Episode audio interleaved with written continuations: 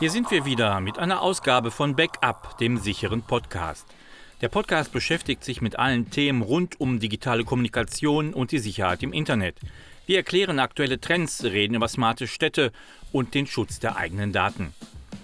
In den Zeiten der Pandemie zeigt sich, dass die deutsche Gesellschaft in vielen Bereichen der digitalen Kommunikation weit hinter anderen Ländern zurückliegt. Ganz Deutschland? Nein, Gelsenkirchen macht hier eine kleine Ausnahme. Denn hier stellt sich die Westfälische Hochschule mit dem Institut für Internetsicherheit gegen den Trend. In der Öffentlichkeit ist das nicht immer so bekannt. Heute sind Matteo Große-Kampmann, Gründer des Startups Aware 7 und natürlich Professor Norbert Pohlmann vom Institut für Internetsicherheit dabei. Am Mikrofon Michael Voregger.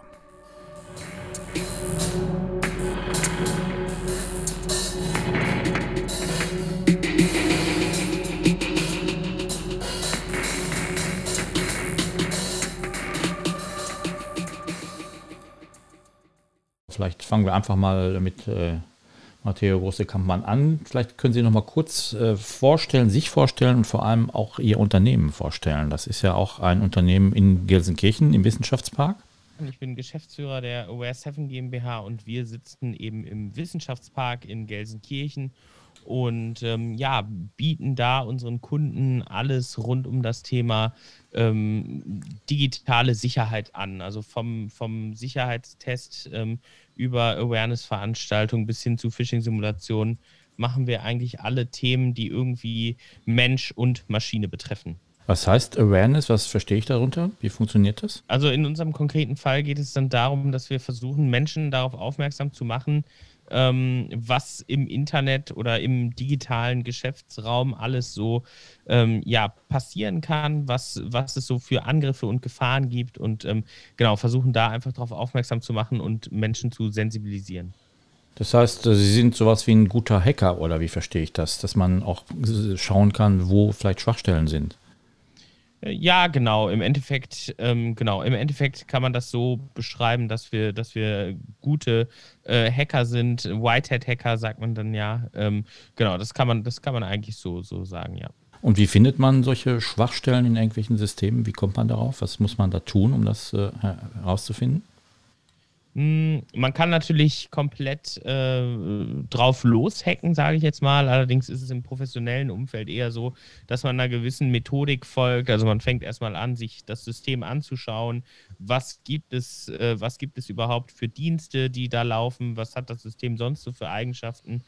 Dann überlegt man sich Schwachstellen, ähm, die, man, die man ausnutzen könnte. Also man macht so ein ähm, man, man definiert ähm, Angriffsvektoren, die man dann nachher versucht auszunutzen.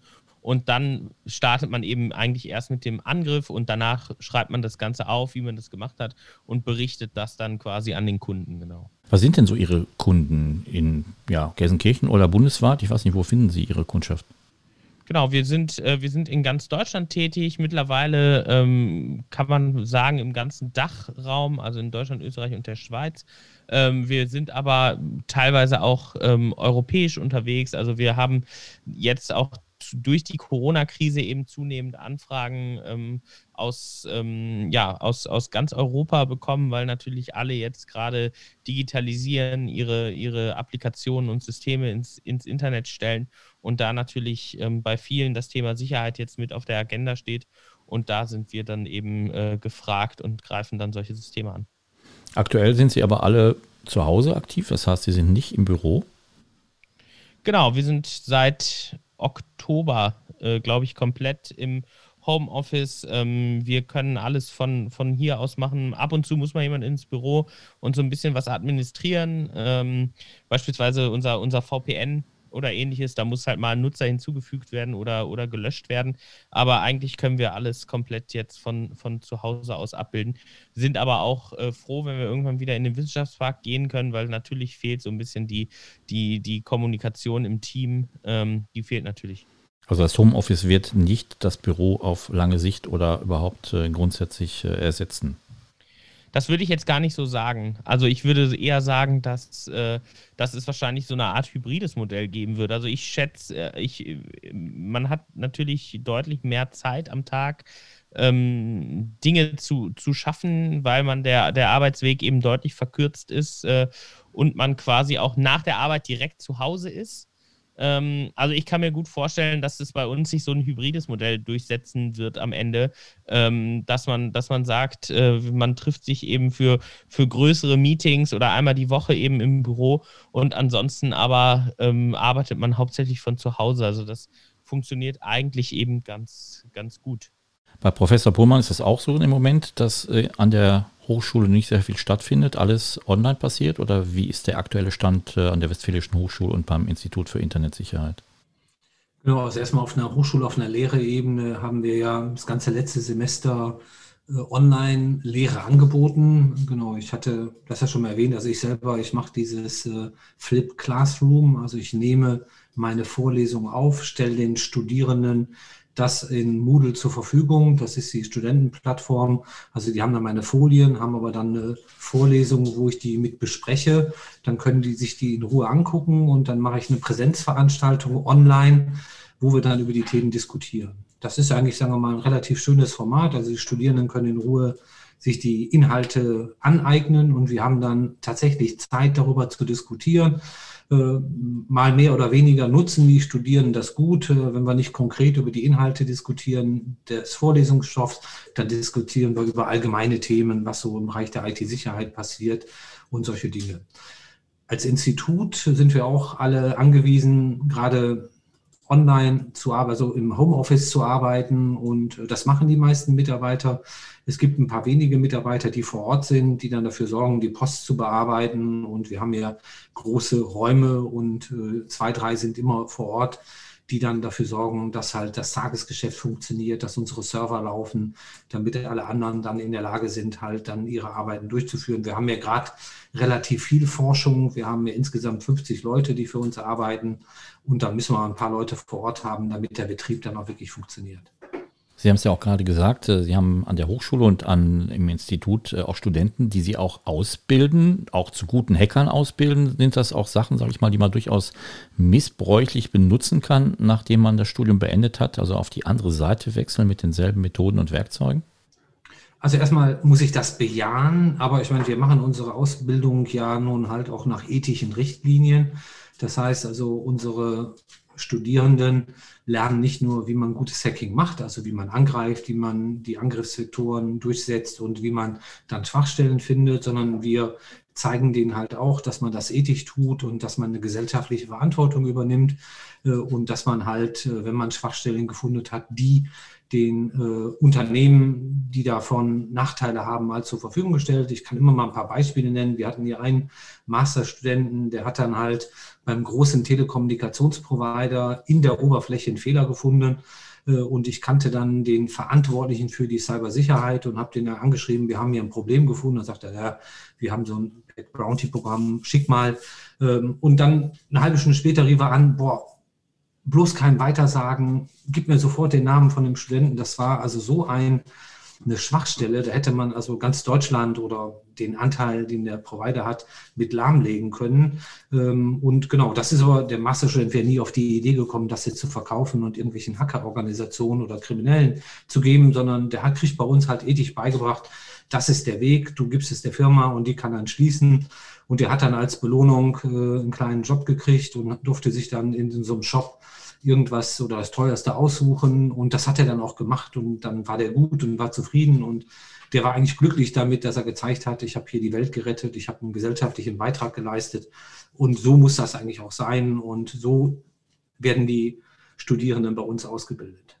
Jetzt gibt es ja aktuell ein Beispiel, oder ganz aktuell ist es nicht mehr, dass ein Angriff auf ein Unternehmen sehr erfolgreich war. Das war der Angriff auf die Westdeutsche Allgemeine Zeitung, die Funke Mediengruppe, die die Zeitung oder die Auslieferung und den Druck der Zeitung über ja, mehrere Tage lahmgelegt hat. Kann man sagen, was da passiert ist? Also ich meine, das, was man gehört hat, genau, man weiß es ja nicht so genau, es ist ja immer, immer ein bisschen hören sagen, wenn man nicht selber daran beteiligt ist. Äh, ist halt das, was momentan der typische Angriff ist. Ähm, genau, es wird halt über Social Engineering, werden E-Mails versendet äh, oder die Leute werden auf Webseiten geleitet, die dann halt ein Drive-by-Download provozieren oder wenn ich eine E-Mail bekomme, dass ich halt auf den Anhang klicke und dass am Ende eine Mailware installiert wird. Und in dem Fall ist das, was man halt liest, dass es dann Ransomware war. Das heißt, Computersysteme, meistens Endsysteme, werden halt verschlüsselt und können dann nicht mehr genutzt werden für die eigentliche Aufgabenstellung. Und das bedeutet dann halt auch in dem Fall, dass dann halt eine Produktion darunter leitet und dann eine Zeitung nicht mehr produziert werden kann, weil die Rechner, die dafür notwendig sind, nicht mehr verfügbar sind oder die Steuerung nicht mehr verfügbar ist, die Produktion zu steuern. Ähm, und ähm, genau, typischerweise ist dann derjenige, der verschlüsselt, möchte ein Lösegeld haben und das ist dann immer wieder kritisch. Zahlt man Lösegeld und wenn man Lösegeld gezahlt hat, bekommt man den Schlüssel. Äh, meistens wird kein Lösegeld gezahlt und dann müssen die Systeme irgendwie ein gutes Backup haben. Und das ist dann auch immer wieder die bittere Enttäuschung oder die bittere Realität, dass das dann nicht passiert ist. Also dass man keine gute Backups hat und dann dauert das halt ein paar Tage länger, äh, bis das System wieder gelaufen ist. Und das haben wir jetzt schon ganz oft erlebt hier im Lukas Krankenhaus in Neuss, ein großes System, was über Wochen nicht funktioniert hat. In der Uniklinik in Düsseldorf kürzlich, äh, wo ähnliche Sachen passiert sind und jetzt bei der äh, Watz oder bei der äh, entsprechenden Mediengruppe genau das Gleiche passiert ist. Und wahrscheinlich passiert das viel häufiger, nur wird das dann nicht in den Zeitungen veröffentlichen. Das versuchen die Firmen natürlich dann auch irgendwie unterm Radar zu halten, damit sie dann halt kein negatives Image haben, weil das ist nicht gerade imagefördernd, wenn man nicht mehr arbeiten kann, weil seine Systeme nicht sicher sind. Ja, Matteo, große Kampagne. Hätte Ihre Firma das verhindern können? Hätten Sie das verhindern können bei der Funke Mediengruppe? Wäre das ein guter Kunde für Sie? Ist vielleicht schon ein Kunde? Das ist natürlich jetzt immer, es ist ja nicht so, also genau, dass es irgendwie mit per E-Mail vermutlich reinkam, ist, ist ja, glaube ich, relativ gesichert. Ähm, da ist es natürlich, ähm, da ist natürlich so, dass, dass solche Awareness-Maßnahmen oder auch ein Pentest natürlich dabei helfen kann. Ähm, Gerade, dass halt alles ausfällt, das, da müsste man jetzt aber genau wissen, auch was vorgefallen ist eigentlich. Ähm, dann, dann kann man die Frage ja eigentlich erst so richtig beantworten. Also grundsätzlich ist es natürlich schon so, dass, ähm, dass, dass, dass eine, dass eine Mitarbeiter-Awareness hilft, dass auch Pentests helfen, ähm, so einem Szenario quasi vorzubeugen. Ähm, aber genau, jetzt in dem konkreten Fall ähm, gibt es ja, glaube ich, keine, keine öffentlich zugänglichen Informationen, was denn genau so genau passiert ist. Es gibt ja manchmal ähm, beispielsweise bei Black Energy gab es das ja, das ist so eine, so eine Ransomware-Gruppe, ähm, die eine Zeit lang ähm, Kraftwerke angegriffen hat. Da gibt es ja dann solche Postmortems nach solchen Vorfällen, wo dann genau drinsteht, wie die vorgegangen sind. Das gibt es ja bei der Watz meines Wissens nach ähm, noch nicht, zumindest habe ich es noch nicht gelesen bislang. Ähm, aber das hatte, das hatte ja doch durchaus gravierende Auswirkungen hier. Und da hilft es natürlich immer, so einen Pentest zu machen. Was, was ganz interessant ist, ist, wir haben zu der Zeit mit der Business Metropole Ruhr ähm, ein Projekt gemacht, den Ruhr Israel Cyber Activator. Da war die Watz auch dabei. Da ging es genau, also da ging es darum, IT-Sicherheitsthemen ähm, quasi mit so Studententeams zu, zu bearbeiten. Da war die, da war die Funke Mediengruppe auch bei erst. Äh, die haben sich dann aber auch im Zuge dieses Vorfalls zurückgezogen, weil die einfach all ihre Ressourcen brauchen. Und das zeigt ja auch, was für Auswirkungen das dann hat. Da wird dann quasi in der IT-Abteilung alles stehen und liegen gelassen und es wird sich nur noch darum gekümmert, ähm, dass, man, dass man quasi wieder auf Spur kommt und jetzt wieder ähm, operativ tätig wird, gerade für, für Printmedien, äh, die ja sowieso mit sch ab schwächelndem Absatz zu kämpfen haben, ist natürlich so eine äh, über, über drei, vier Wochen ausgefallene ähm, ja, Zeitung im Endeffekt, die nur so im Notbetrieb gedruckt werden kann, äh, ist es natürlich doppelt und dreifach ärgerlich. Ja, das eine ist ja, dass man so einen Angriff möglicherweise verhindert oder ausschließt. Und das andere ist, wenn man denn angegriffen worden ist, äh, warum das so lange dauert, bis man dann wieder in den Ursprungszustand zurückkommt und das wieder auch äh, normal nutzen kann, das System.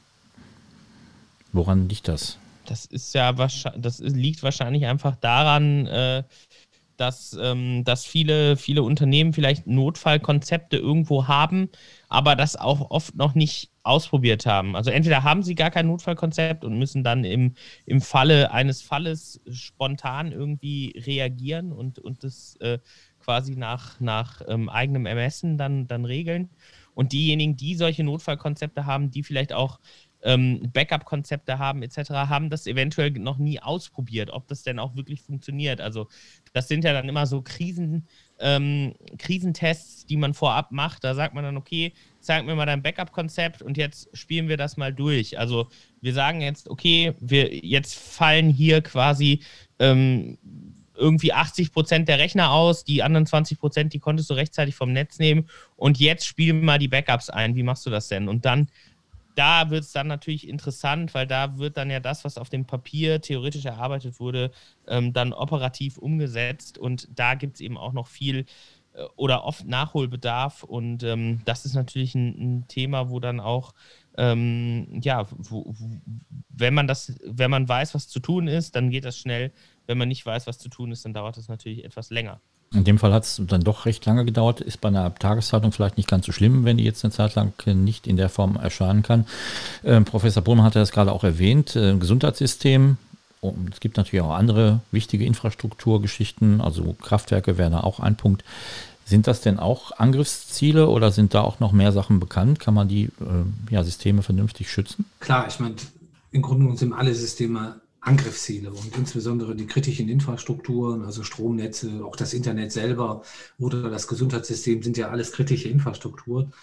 Wir haben für das äh, BSI mal eine Studie gemacht, äh, wo wir halt die, genau die, die Sicherheit oder die Widerstandsfähigkeit äh, dieser kritischen Infrastrukturen mal ähm, abgefragt haben. Und ähm, genau, man hat also eindeutig festgestellt, dass die kritischen Infrastrukturen mehr Geld ausgeben für IT-Sicherheit und am Ende dann auch statistisch gesehen weniger Schäden haben, weil sie halt besser geschützt sind. Also wer mehr Geld ausgibt und sich besser schützt, hat auch weniger Schäden. Also das ist immer der, der gute Punkt, aber am Ende des Tages, das haben wir eben auch schon mal gemacht, äh, warum wird jemand angegriffen? Weil das Risiko sehr groß ist. Und wenn ich so Firmen wie die OBR 7 nehme und sage, hilft mir, Penetrationstests zu machen, hilft mir, meine Mitarbeiter aufzuklären, dann reduziere ich das Risiko. Aber wir werden Risiko nie auf Null kriegen. Und von daher haben wir immer ein Restrisiko, ähm, was dann vorhanden ist, wo angegriffen werden kann. Und das merkt man halt auch bei den kritischen Infrastrukturen. Äh, man braucht dann halt Strategien, wie man mit dem Restrisiko umgeht. Und das heißt also, ich tue alles, um einen hohen Standard zu haben. Aber wenn dann angegriffen ist, wird, muss ich den Angriff so schnell wie möglich erkennen und muss dann schauen, dass ich dann schnell reagiere. Also, dass ich sagen kann, okay, ich habe den Angriff nicht verhindern können über die Cybersicherheitsmechanismen, habe ihn aber erkannt und reagiere dann so schnell wie möglich. Und das sind wieder auch dann äh, letztendlich, äh, ja, sagen wir mal, Strukturen, die man geübt haben muss, um dann den Schaden möglicherweise noch verhindern zu können oder zumindest reduzieren zu können. Äh, also von daher, das Risiko ist immer da. Aber man kann es halt durch gute Cybersicherheitsmechanismen reduzieren oder durch den Erkennen halt dafür sorgen, dass zumindest der Schaden dann reduziert wird. Aber das ist ein Thema, was sehr wichtig ist und es gibt ja auch ein neues IT-Sicherheitsgesetz, wo man halt auch nochmal versucht, das zu verstärken, zu optimieren.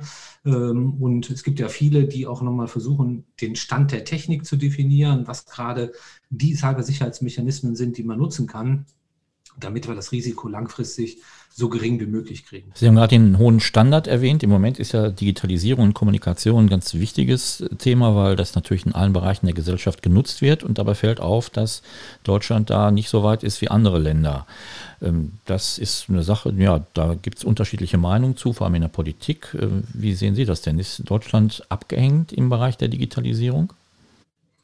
Nein, glaube ich nicht. Also sagen wir mal, das, was man ja eigentlich äh, immer wieder erkennen muss, dass wir in Deutschland, vielleicht auch in Europa, im Sinne der Werteorientierung bestimmte Ansprüche haben und dass viele, äh, sagen wir mal, Systeme, weil die Marktführer ja aus Amerika kommen, äh, letztendlich die auch kulturell, ethisch andere Herausforderungen haben oder andere Dinge sehen, dass die halt nicht ganz unseren Ansprüchen genügen. Und deswegen wir ja versuchen, zunehmend hier souveräner zu gestalten. Es gibt ja dieses große Gaia X-Projekt, wo wir halt äh, Cloud-Infrastrukturen in Europa, in Europa aufbauen wollen.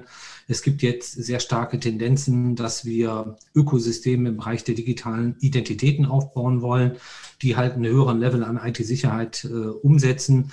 Und ich glaube, dass wir einfach im Sinne der nachhaltigeren Digitalisierung ein bisschen verzögert sind aber dann mit den Dingen auch durchkommen. Das soll man ein Beispiel nennen. Also die Holländer haben relativ frühzeitig äh, so dieses Smart Energy eingeführt, aber haben überhaupt nicht dran gedacht, dass das ein Datenschutzproblem auslöst. Äh, und diese Smart äh, Gateways, die man dafür braucht, haben die irgendwann wieder rausschmeißen müssen, weil die einfach nicht sicher waren. In Deutschland hat man sich sehr viel Zeit genommen. Man hat dann sehr hochwertige Systeme definiert. Und alle haben sich aufgeregt, das kostet Geld. Aber wenn die da mal drinstehen, dann bleiben die auch die nächsten 20 Jahre da drin, weil wir von vornherein eine sichere System aufgebaut haben mit allen datenschutzrelevanten Aspekten. Und ich glaube, von daher sind wir vielleicht im Sinne der nachhaltigen Digitalisierung gleich hoch, aber wir sind nicht in den schnellen Dingen drin und die wir dann sowieso nachher wieder abbauen müssen, weil sie langfristig gar keine Chance haben, sich zu etablieren, weil sie nicht sicher und vertrauenswürdig genug sind. Smart Energy, da sind die intelligenten Stromzähler gemeint, oder was verstehe ich darunter? Also die sind einfach höherwertiger, sicher und wie gesagt, es gab eine große Diskussion, die sind natürlich auch teurer, aber ich glaube, die sind halt so gut, dass wir sie halt dann auch wirklich nutzen können und dass wir dann halt auch sorgenfrei sagen können, mein Strom wird halt darüber kontrolliert, aber da kann keiner zugreifen und sieht, wann ich halt äh, äh letztendlich dusche oder welchen Föhn ich nutze äh, und ähm, genau, das sind einfach notwendige Dinge, um halt Vertrauen bei den Bürgern zu erzielen, weil keiner möchte gerne äh, dass my home is my castle, dass ich weiß, was ich in meinem Haus mache. Äh, das muss einfach verhindert werden und dafür braucht man halt sehr sichere, ähm, genau, Smart Metering. Ja, aber wenn alles so sicher ist, dann wird das natürlich auch das Geschäftsmodell von Aware 7 und von Matteo Große Kampmann vielleicht in Frage stellen, weil wenn alles funktioniert, abgesichert ist, dann braucht man keine guten Hacker mehr, oder sehe ich das falsch? Ich glaube, wir sind weit weg. Also sagen wir mal, genau, ich mache ja schon recht lange Digitalisierung und äh, ich kann mich erinnern, als ich meine Diplomarbeit schon über IT-Sicherheit gemacht habe, haben wir äh, äh, letztendlich gesagt, Mensch, wie kriegen wir die Probleme gelöst? Und dabei haben wir die Probleme, die wir heute sehen, noch gar nicht gesehen, weil es gab noch gar kein Internet richtig und es gab keine E-Mail. Ähm, aber wir müssen eigentlich erkennen, dass jedes Jahr die IT-Sicherheitsprobleme größer werden. Also wir haben jedes Jahr damit zu kämpfen, dass wir mehr Probleme haben. Woran liegt das? Wir haben immer mehr Digitalisierung und immer mehr Werte der Unternehmen, die halt auf unseren IT-Systemen sind. Äh, und wir sind aber immer noch nicht in unseren ganzen Konzepten. Also unsere äh, IT Konzepte, unsere Betriebssysteme, unsere Anwendungen sind einfach nicht perfekt und sind noch viel zu groß. Äh, aber auch die ganze Kommunikationsinfrastruktur, das Internet ist sehr komplex und äh, wir können nicht wirklich immer sehen, wer was macht und wie die Sachen zusammenhängen. Also wir haben noch richtig große Aufgabenstellungen nach vorne hinaus und äh, wir werden auch in den nächsten 30 Jahren immer noch IT-Sicherheitsprobleme haben, die wir lösen müssen. Und deswegen brauchen wir Firmen wie die R7, die uns helfen, dann konkret den Unternehmen zu helfen, die richtigen Dinge einzusetzen, die richtigen Mechanismen zu nutzen, ihre Mitarbeiter zu schulen. Also von daher glaube ich, wir werden nie den Stand erreichen, wo wir sagen, das war es jetzt. Ja, das kennen wir ja wenn wir den Vergleich sehen, bei der Automobil auch. Äh, unsere Autos haben ja immer auch mehr Airbags und immer mehr Knautzonen und äh, immer mehr äh, Sicherheitsmechanismen, damit halt die Zahl der Toten im Straßenverkehr jedes Jahr weiter runtergeht. Das haben wir ja auch, glaube ich, heute äh, in den Medien berichtet bekommen, dass das auch passiert. Aber da müssen alle miteinander arbeiten und da muss was passieren. Und so wird das in der IT-Sicherheit, Cybersicherheit auch in der Zukunft sein. Also Sie machen sich keine Sorgen, Matthias Rose-Kampmann, dass Ihr Geschäft demnächst nicht mehr funktioniert, höre ich, denke ich mal also man muss natürlich immer schauen, wie sich, wie sich, der, wie sich der Markt entwickelt. Jetzt Corona hat ja jetzt auch, ähm, auch in, in, in der IT-Sicherheitsbranche so ähm, natürlich auch einen Effekt gehabt. Ähm, der ist natürlich jetzt nicht vergleichbar mit, ähm, mit, mit anderen Branchen, was die, was die Einschnitte angeht. Ähm, aber es ist natürlich schon so, dass man das auch beobachten muss. Grundsätzlich bin ich aber auch der Meinung, es gibt noch genügend zu tun.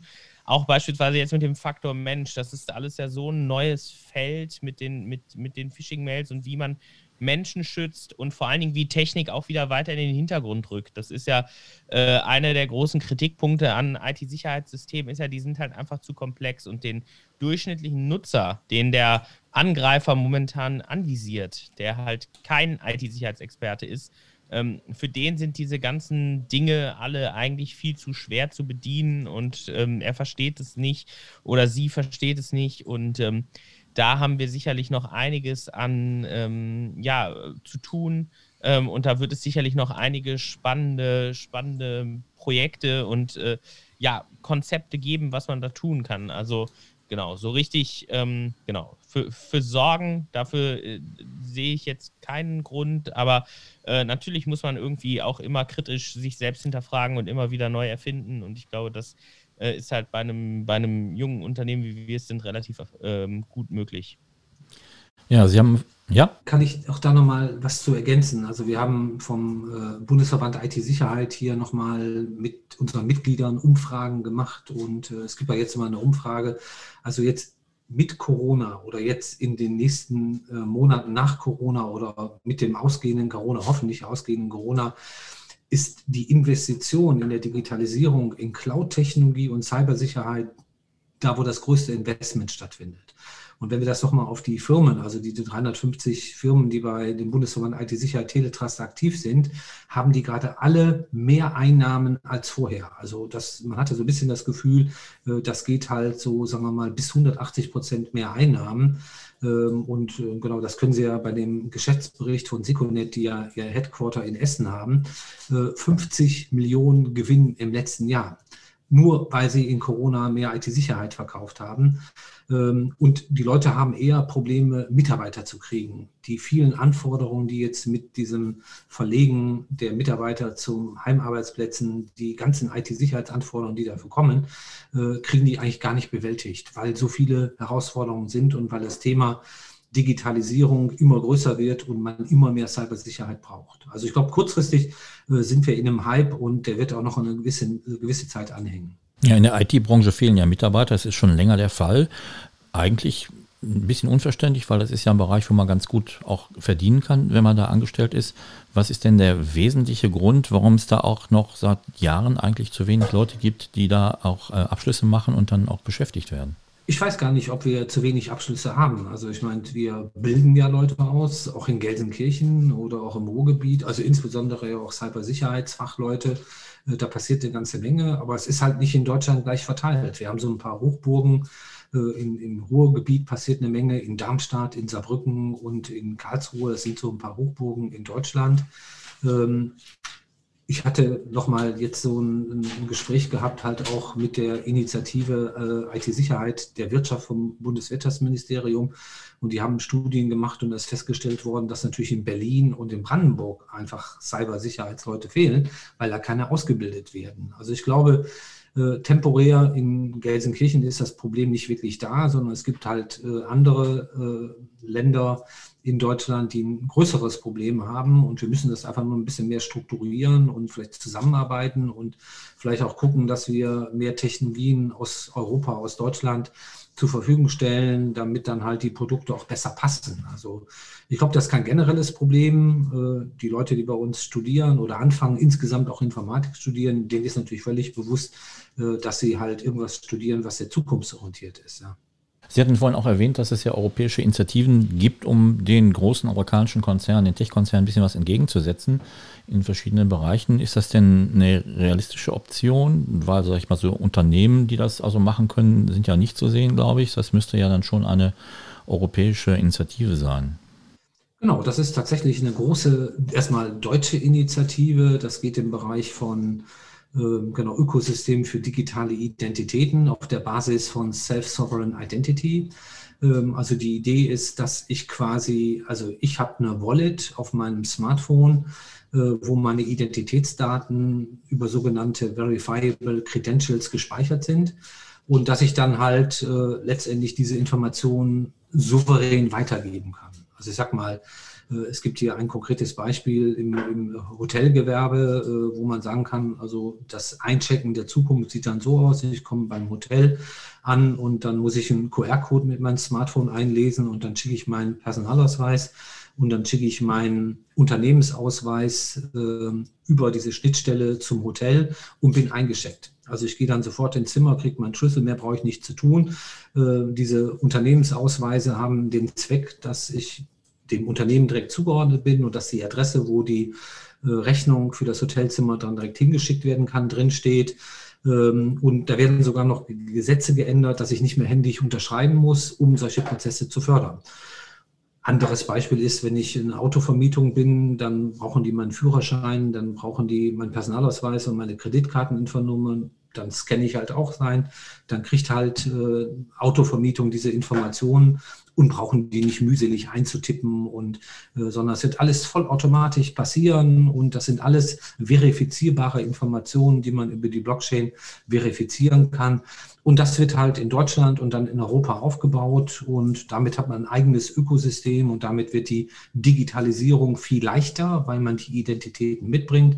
Wir werden dafür sorgen, dass die Organisationen, die das ausstellen können, also die den Personalausweis ausstellen, die Bundesdruckerei oder den Impfausweis, äh, ähm, dass diese ganzen Dinge halt einfach umgesetzt werden kann. Oder wir machen ja selber als Hochschulen äh, die Bachelor- und Masterzeugnisse, die kriege ich dann auch als verifiable äh, Credentials auf meinem Smartphone in der Wallet gespeichert und die kann ich dann halt beliebig den Leuten zur Verfügung stellen, die sie gerne hätten und denen ich sie gerne geben würde damit machen wir uns unabhängig von den großen Firmen wie Apple oder Facebook, die natürlich als Identity Provider irgendwie die Weltherrschaft haben wollen. Und wenn wir in Deutschland, Europa eine eigene Ökosystem aufbauen, dann machen wir uns von denen unabhängig. Das macht einfach Sinn. Sie haben gerade noch einen Begriff erwähnt, den vielleicht noch, äh, den man noch mal erklären muss, Blockchain, weil das ist zwar aktuell auch in aller Munde durchaus, aber ich glaube kaum jemand weiß, äh, was das ist, wie das funktioniert und welche Vorteile das hat. Kann man das in ein paar Sätzen allgemeinverständlich erklären?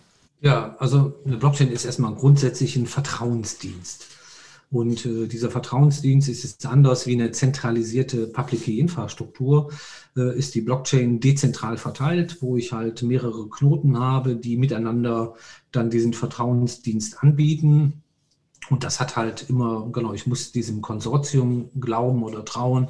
Also wenn ich mir jetzt vorstelle, ich hätte so eine Blockchain im Gesundheitswesen, dann würde ich sagen, okay, dann ist das halt meinetwegen das Bundesministerium für Gesundheit, die Ärztekammern und die kassenärztlichen Vereinigungen und dann vielleicht noch die Krankenkassen, die das zusammen betreiben.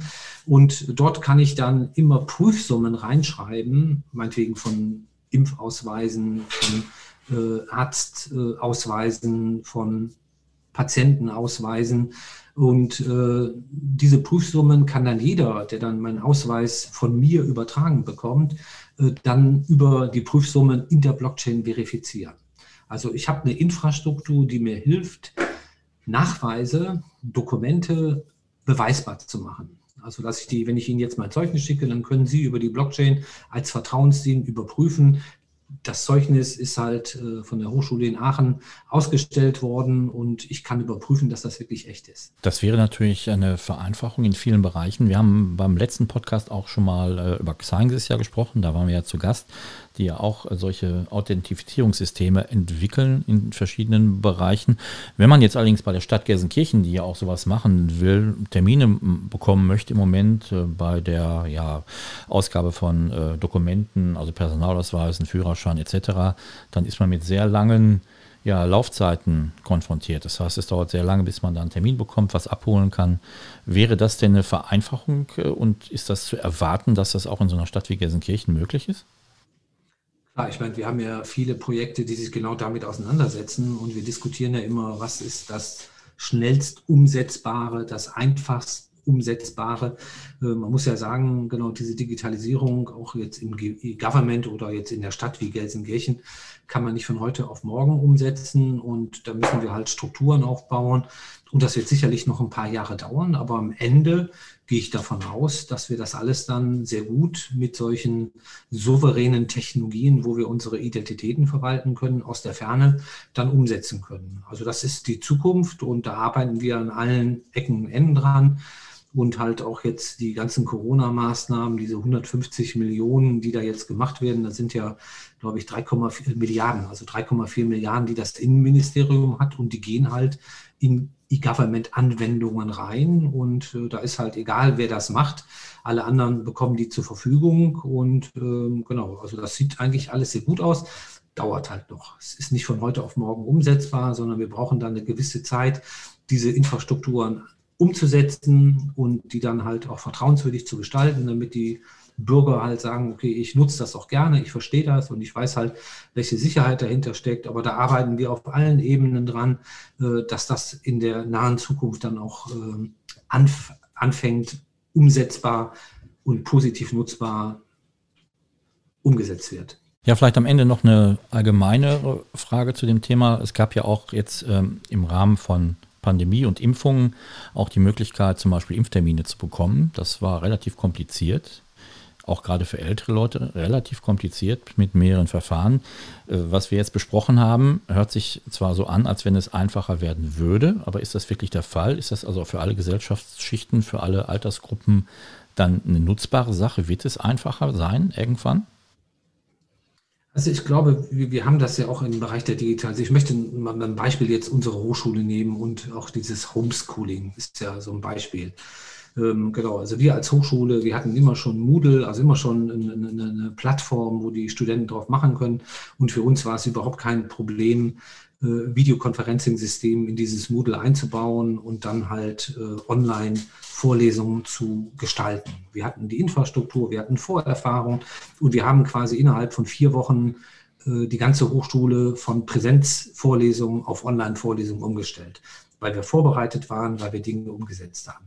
Wenn wir das im Homeschooling sehen, da hat jede Schule selber angefangen, die Dinge aufzubauen. Also da ist ein Rektor, der eigentlich, sagen wir mal, ganz andere Aufgaben hat, soll sich jetzt mit äh, ähm, quasi mit Cloud-Anwendungen auseinandersetzen, mit Videokonferenzsystemen, mit Fragestellungen, sind die sicher, sind die datenschutzgerecht und äh, welche Performance brauche ich bei den Anschlüssen. Ähm, das macht ja gar keinen Sinn. Also wenn man am ersten Tag in Deutschland gesagt hätte, lass uns doch eine zentrale Homeschooling-Plattform anbieten und lass sie uns zentral aufbauen und jede Schule kann davon partizipieren, hätten wir heute ganz klasses Homeschooling. Ähm, und das ist, glaube ich, so ein bisschen das Problem, dass wir sagen müssen, bestimmte Aufgaben müssen zentraler organisiert werden.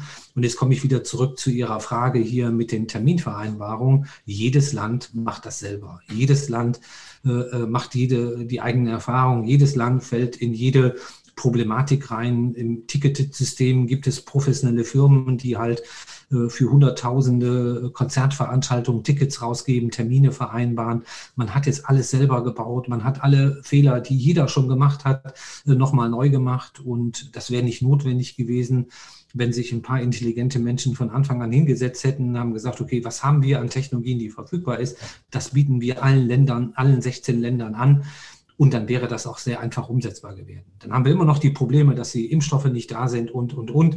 Aber dann hätten wir die Probleme, dass man halt Doppelvereinbarungen macht, weil man über bestimmte Dinge vorher nicht nachgedacht hat, wo andere schon jahrelange Erfahrungen mit haben, hätte man nicht gehabt. Also es ist ein bisschen die Strukturierung, wie man die Dinge angeht. Und ich glaube, das ist das Ärgerliche, dass wir noch nicht gelernt haben, dass wir solche Sachen zentral angehen und zentral dann auch umsetzen. Ja, das geht schon ein bisschen ins Politische, ins äh, föderale System der Bundesrepublik, die natürlich dann auch den Bundesländern viel Kompetenzen überlassen, was natürlich dann auch nicht immer zu idealen Lösungen führt. Aber wir sind jetzt gleich schon am Ende, deswegen würde ich äh, Matteo Große-Kampmann nochmal fragen. Ähm, Sie sind in Gelsenkirchen mit Ihrem Unternehmen. Werden Sie uns denn in Gelsenkirchen erhalten bleiben? Weil Sie müssen ja nicht unbedingt in Gelsenkirchen arbeiten. Und vielleicht auch, ja, warum sind Sie überhaupt in Gelsenkirchen geblieben? Ja, das sind äh, gute Fragen. Also genau, wir, wir sind natürlich, ähm, wir sind natürlich einmal da verwurzelt, weil wir da ja jetzt in, beispielsweise beide Geschäftsführer den Abschluss gemacht haben und es halt auch einfach gut passt. Ähm, Gelsenkirchen ist ja ein, tatsächlich in äh, wenn man jetzt innerhalb unserer Kommunikationsbubble bleibt, schon immer bekannt für Awareness, für Pentesting, eben auch, äh, auch über das Institut. Deswegen war das für uns eben eine ganz klare und bewusste Entscheidung, da zu bleiben.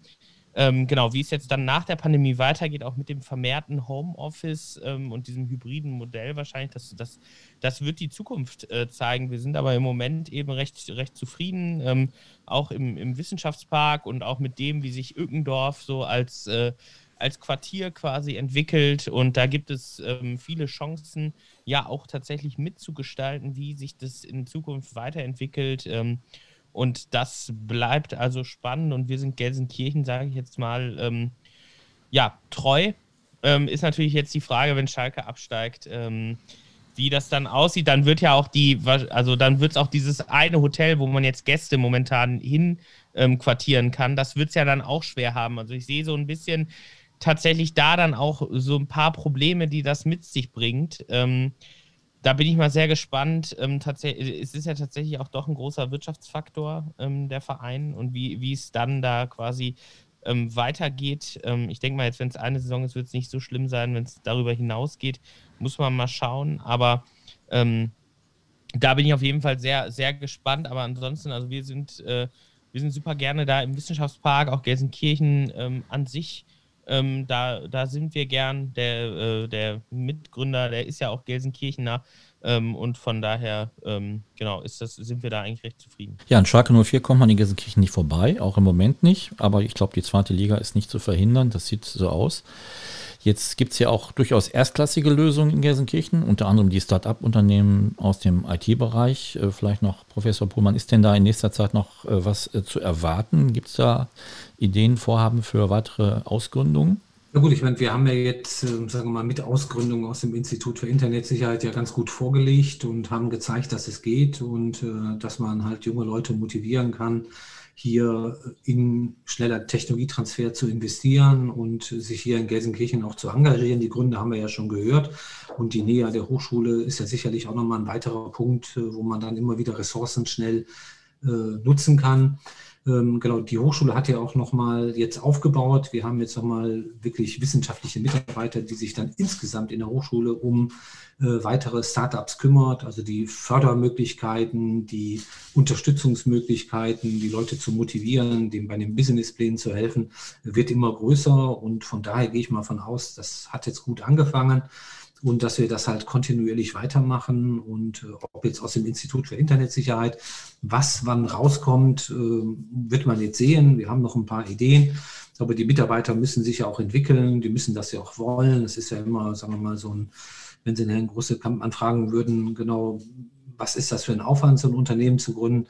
Man geht ein großes Risiko ein, man hat natürlich enorme Gestaltungsmöglichkeiten, aber man muss halt auch sehr viel Energie reinbringen und dazu muss man ja auch bereit sein und muss ja auch die Fähigkeit haben, das zu machen. Das kann nicht jeder. Also von daher brauchen wir immer die richtigen Leute, die das dann noch machen und ich bin mir aber ganz, ganz zuversichtlich, dass wir in der Zukunft immer wieder Leute finden, die bereit sind und die die Fähigkeit haben, auch in Gelsenkirchen dann Startup zu machen, auch im Bereich der IT und auch im Bereich der IT-Sicherheit. Ja, da fällt mir doch noch eine Frage ein. Äh, was ist denn mit der Unterstützung von der Hochschule? Gibt es Unterstützung? Das haben Sie gerade erwähnt.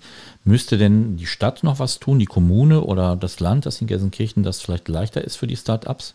Genau, also ich glaube, die, die Stadt Gelsenkirchen hat ja auch bewiesen, jetzt halt auch dadurch, dass die drei Firmen, die jetzt aus dem Institut gekommen sind, wie Aware 7, genau, Design Sitz und TrustHurts, äh, dass sie halt hier Unterstützung bekommen haben, äh, hier schnell äh, sich zu etablieren und Räumlichkeiten zu kriegen, dass man den Perspektiven darstellt.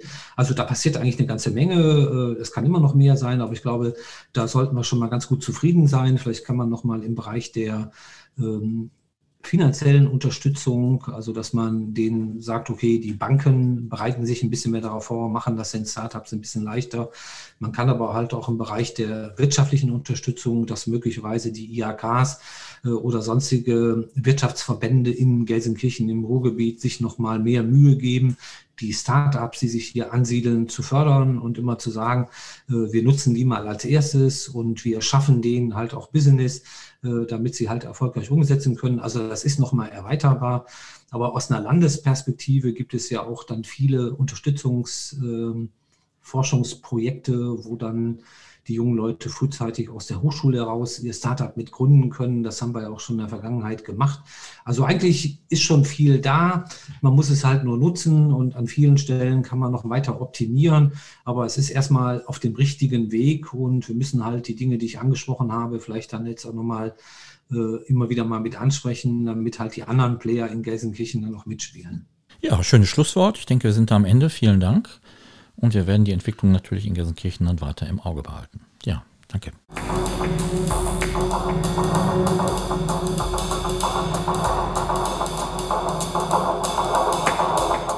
Das war es für heute und wir hören uns wieder im April bei Backup, dem sicheren Podcast. Glück auf!